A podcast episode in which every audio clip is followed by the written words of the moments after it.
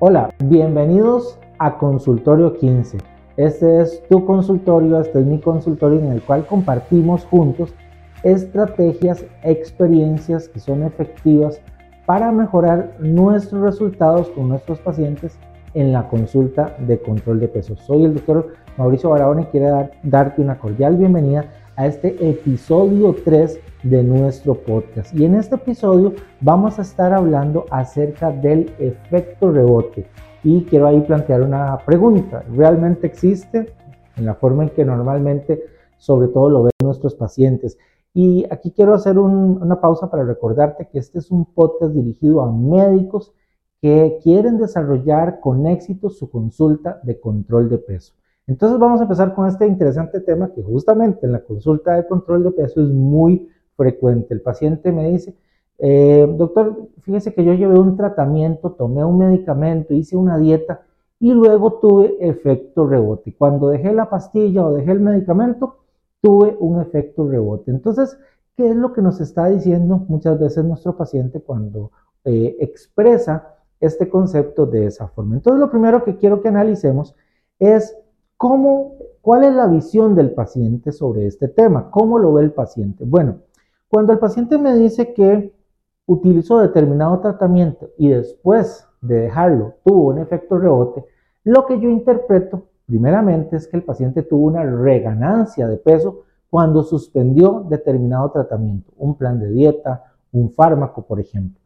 Y aquí es bien interesante porque cuando vemos este concepto, el paciente relaciona que volvió a aumentar el peso que había bajado o que había perdido porque suspendió el uso de un fármaco o porque suspendió determinado programa de tratamiento. Y aquí es una de las partes en donde tenemos entonces que empezar a entender qué es lo que el paciente nos está transmitiendo y nos está diciendo. Ese es el primer punto. Tratar de escuchar al paciente, tener claro qué es lo que nos está diciendo cuando la persona dice efecto rebote o efecto de reganancia. El segundo punto importante, ya vamos a explicar un poco más en detalle todo eso, es cómo lo entiende el médico, cuál es la visión del médico sobre este tema del efecto de rebote o de reganancia. Entonces, aquí es muy importante que el médico tenga muy claro cuáles son las preguntas, cuáles son los aspectos, cuál es la información que necesita obtener de su paciente para poder entender claramente qué es lo que el paciente nos está queriendo decir. Y aquí es bien interesante porque siempre cito con mis pacientes este ejemplo. Por ejemplo, eh, doctor, fíjese que dejé de tomar una pastilla y volví a subir de peso, por ejemplo. Esa es una frase típica. Bueno, hay un, hay un contraste con un concepto interesante, por ejemplo, la cirugía bariátrica. Por ejemplo, un paciente se le realiza una manga gástrica, un bypass gástrico, pierde peso en forma significativa durante el primer año después de la cirugía y nos llega normalmente a la consulta de control de peso dos o tres años después porque está reganando peso. Entonces el paciente dice, tengo un rebote de la cirugía. Entonces la pregunta es, si en el otro caso el paciente dice, es que dejé la pastilla y volví a subir de peso, la pregunta es, ¿el paciente dos o tres años después de la cirugía dejó la cirugía? No, ese paciente sigue igual de operado que el primer día hace dos o tres años atrás. Entonces, si no dejó la cirugía, sigue con la misma cirugía, sigue igual de operado porque está reganando peso. Y a eso es a lo que me quiero enfocar. En el primer caso, el paciente decía es que subí de peso, tuve un rebote porque dejé la pastilla o el fármaco. En este caso, ¿qué pasa con la cirugía? No ha dejado la cirugía y está reganando peso claramente. Entonces, lo segundo es esta visión del médico, cómo el médico va a abordar y va a enfocar a este paciente. Entonces acá vamos a continuación a detallar algunos aspectos que tenemos que revisar en estos pacientes. El primer aspecto, ¿cómo fue el tipo de tratamiento que recibió el paciente? Por ejemplo, ¿fue un plan de dieta? ¿Fue una dieta o dietoterapia prescrita por un profesional, por ejemplo, en nutrición? ¿Fue una dieta supervisada o simplemente fue que el paciente bajó una dieta de internet o se metió a un club de dietas y hizo la dieta que todos estaban haciendo? ¿Cómo fue este tratamiento? Por ejemplo, también si utilizó un fármaco. ¿Utilizó este fármaco por automedicación o se lo prescribió un médico? ¿Tuvo seguimiento el paciente durante el tratamiento por un médico que le estaba supervisando el uso del medicamento, ajustando las dosis, viendo la duración del tratamiento, analizando eh, los resultados que iba teniendo con ese fármaco, por ejemplo, o sea, tuvo un verdadero seguimiento. En el caso que ya les comentaba, cirugía bariátrica, el paciente se le realiza la cirugía bariátrica, tuvo seguimiento un año, dos años después de la cirugía por parte, por ejemplo, de un equipo multidisciplinario con un médico, con un nutricionista, con un psicólogo, etcétera, con un equipo multidisciplinario que le estuviera acompañando durante el proceso postquirúrgico, por ejemplo.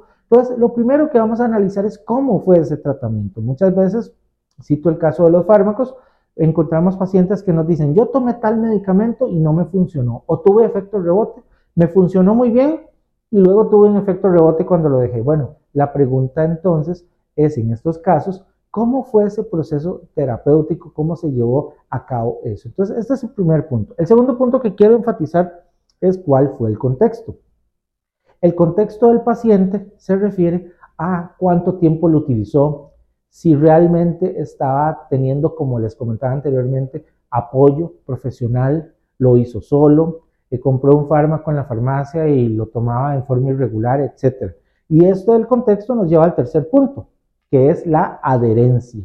La adherencia. ¿Cómo fue la adherencia al tratamiento? Muchas veces los pacientes dicen, tomé un fármaco, cito otra vez este ejemplo, y nos dicen, pero no me funcionó tanto y más bien subí de peso cuando lo dejé. Bueno, ¿cuánto tiempo lo tomó? Lo tomó a las dosis terapéuticas correctas, tuvo seguimiento médico durante el proceso también, eh, lo tomó en forma continua por un mes, por tres meses, por más tiempo, o lo tomaba en forma intermitente cuando eh, tenía alguna actividad y, quería bajar rápido unos kilos para algún evento, una boda, una graduación, un viaje a la playa, un paseo, y resulta que entonces tomaba el medicamento en forma irregular.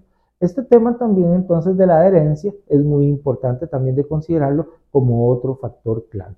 Y el cuarto punto es cuál ha sido el impacto de, esa, de ese efecto rebote en el paciente. Por ejemplo, el paciente dice, tomé un fármaco por seis meses, bajé 10 kilos.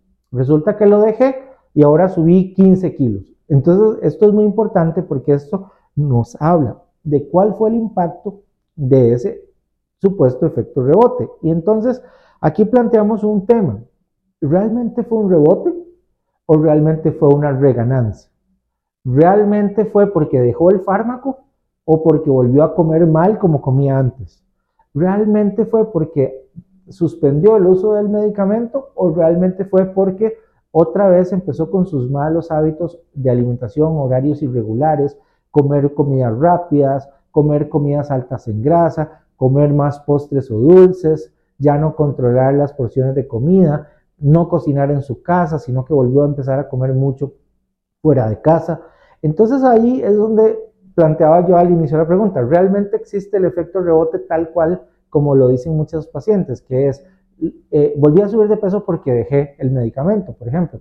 ¿Y no será más bien que volvió a subir de peso porque perdió adherencia justamente a su estilo de vida, perdió adherencia a la dieta, dejó de hacer ejercicio, dejó sus hábitos que le habíamos estado enseñando sobre cómo llevar un estilo de vida saludable? Entonces, Muchas veces nos planteamos esa pregunta si realmente existe el concepto de efecto rebote tal y como el paciente, porque el paciente lo, justifica, ¿verdad? O, hace que el culpable sea que dejé el fármaco, por ejemplo. Ese fue el acto que me generó volver a subir de peso.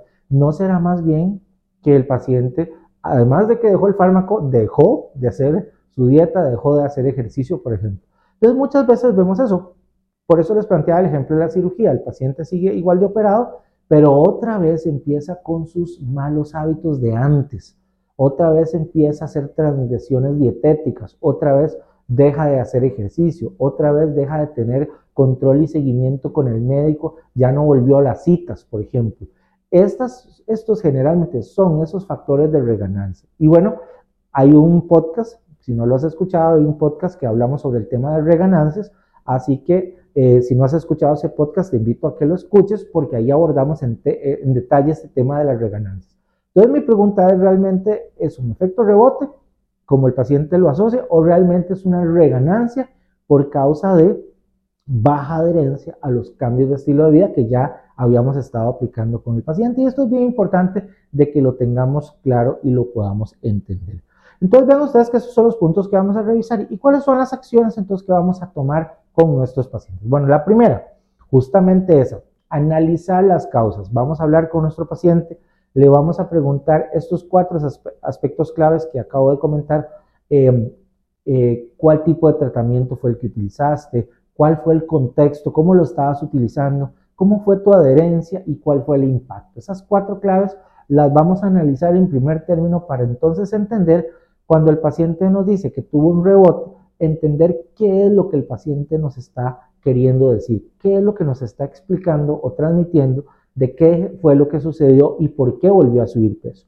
Lo segundo es entonces tenemos que explicarle esto al paciente, generar conciencia, muy importante, porque si no, la próxima vez que utilice un fármaco, el paciente va a tener la idea, y esto me lo preguntan muy frecuentemente los pacientes, cuando les eh, digo, vamos a iniciarte un fármaco, un tratamiento farmacológico de pérdida de peso, lo primero que me preguntan, doctor, ¿y este fármaco que me va usted a, a prescribir tiene efecto rebote? Ve que el paciente inmediatamente lo relaciona con el fármaco, con el uso o desuso, con el utilizar el fármaco y luego suspender el fármaco. Inmediatamente me hacen siempre esa pregunta. ¿Este fármaco que me va a indicar tiene efecto rebote? O sea, el paciente siempre lo relaciona con el fármaco. Entonces, lo primero que vamos a, lo segundo que vamos a hacer es generar conciencia, explicarle a nuestro paciente qué es este tema y cómo lo, lo entendemos nosotros. Y el tercer aspecto clave es que también cuando un paciente está en un tratamiento y cuando suspendemos, por ejemplo, un fármaco, vamos a trabajar en el automonitoreo del peso. Y hay otro podcast en el que vamos a hablar de este tema, así que también te invito a que escuches este podcast sobre automonitoreo de peso. ¿Qué es lo que ocurre? El paciente, como yo les digo a mis pacientes, vea, ya llegó el momento de suspender el fármaco, pero continuamos con la dieta, continuamos con el ejercicio, continuamos con los hábitos saludables que hemos aprendido, continuamos haciendo control de alimentos altos en grasas, altos en calorías, continuamos con nuestro plan de actividad física y manejo del estrés, continuamos con los buenos hábitos de sueño que hemos ido mejorando, Continuamos con nuestras compras en el supermercado y cocinando más en casa para tener alimentos más saludables, etc. O sea, todas estas medidas de estilo de vida se mantienen. Entonces, ¿cuál es el concepto que le enseño yo a mis pacientes? Suspendemos, por ejemplo, el fármaco o suspendemos o terminamos la fase intensiva de pérdida de peso, vean el concepto, terminamos esta fase intensiva de pérdida de peso, pero los hábitos que hemos aprendido los vamos a mantener ahora o los vamos a continuar para el mantenimiento del peso y evitar justamente reganancias. Entonces, en términos sencillos, eh, suspendo la pastilla, pero no suspendo la dieta, termino el medicamento, pero no suspendo el ejercicio.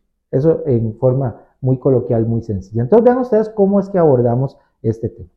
Muy bien, entonces cuando tenemos un paciente que nos habla del efecto rebote, entonces la clave es entonces primero escuchar al paciente, qué es lo que el paciente está entendiendo por efecto rebote, número uno. Número dos, entonces generamos conciencia con el paciente, le explicamos la importancia de que cuando se suspende o se termina la fase de intervención de pérdida de peso con dietoterapia, con fármacos, etcétera, luego continúa el mantenimiento de peso en donde los hábitos y el estilo de vida que hemos logrado incorporar lo debemos mantener. Entonces, terminamos la fase intensiva de pérdida de peso, pero ahora pasamos a continuar nuestros hábitos para mantener el peso. Entonces, esas son claves muy, muy, muy importantes. Y entonces muchas veces ese efecto rebote que el paciente nos está eh, expresando, en realidad es una reganancia, es una reganancia que tenemos que abordarla como se abordan las reganancias de peso, que te decía que lo explicamos en un podcast, este tema eh, en detalle para que lo puedas entender bien a profundidad. Muy bien, entonces este es nuestro tema de hoy y quiero finalizar haciéndote dos invitaciones.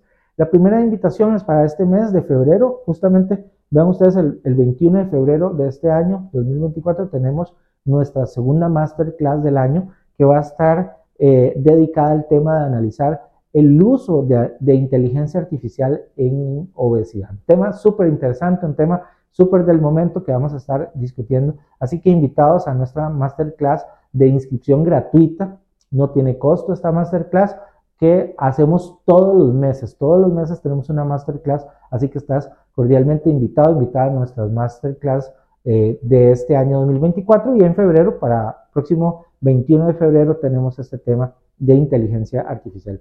Y también quiero comentarte que estamos abriendo en este mes de febrero nuestro segundo grupo de expertos en obesidad. Si eres un médico que quiere formarse en el área de consulta de sobrepeso y obesidad y quieres convertirte en experto del manejo de tus pacientes, este programa, que es el programa PESO, es nuestro programa más completo de entrenamiento y formación para médicos en el área de sobrepeso y obesidad y comenzamos nuestro próximo grupo el 28 de febrero, así que eh, contáctanos para que tengas tu entrevista de admisión al programa PESO, tu entrevista de admisión al programa PESO en donde te vamos a explicar en qué consiste el programa y todos los aspectos importantes, toda la información que necesitas para poder ser parte de este grupo de expertos en obesidad que estamos formando desde el inicio de este año 2024. Así que agenda eh, con nosotros una entrevista. Y para eso puedes visitar nuestra página web. Aquí te dejo este QR, nuestra página web en la cual tienes muchos recursos